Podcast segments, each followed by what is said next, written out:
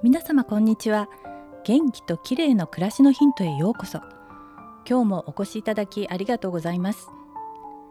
最近手がカサカサしたり爪が欠けたりしていませんか？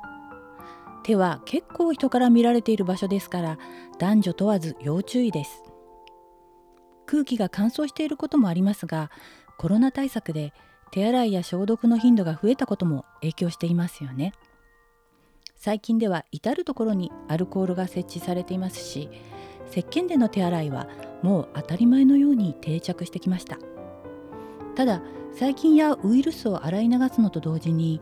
肌や爪の油分も洗い流されてしまうので手や爪は乾燥してダメージを受けやすい状態になっています。コロナ対策は当面続きますから美容というより身だしなみの点からも手肌や爪を守ることを考えないといけません。そこで今日は手や爪のケアについてです。ケアグッズとしてはまあいろいろありますがまずはハンドクリームですよね。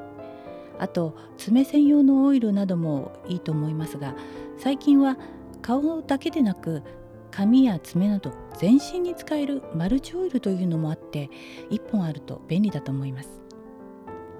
まあ、ハンドクリームを持ち歩いて手と爪にこまめに塗るというのが一番効果的なんでしょうがこれがなかなかできないですよね。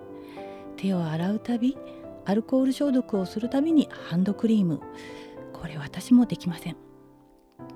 そこでまず意識を向けることから始めましょうか。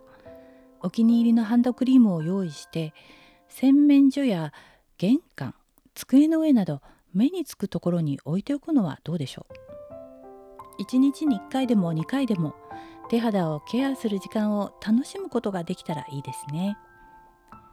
ところで皆さん爪はこまめに切っていますか？爪が長いとどうしても指先に潜む細菌数が増えるんだそうですよ。爪は短く切り手を洗う時も指先や爪の周りを念入りに洗うようにしましょう。そしてこまめにクリームを塗って健やかな清潔感のある手元をキープしたいものですね。今日は手や爪の乾燥対策でした。最後までお聞きくださりありがとうございます。またお会いしましょう。友吉ゆき子でした。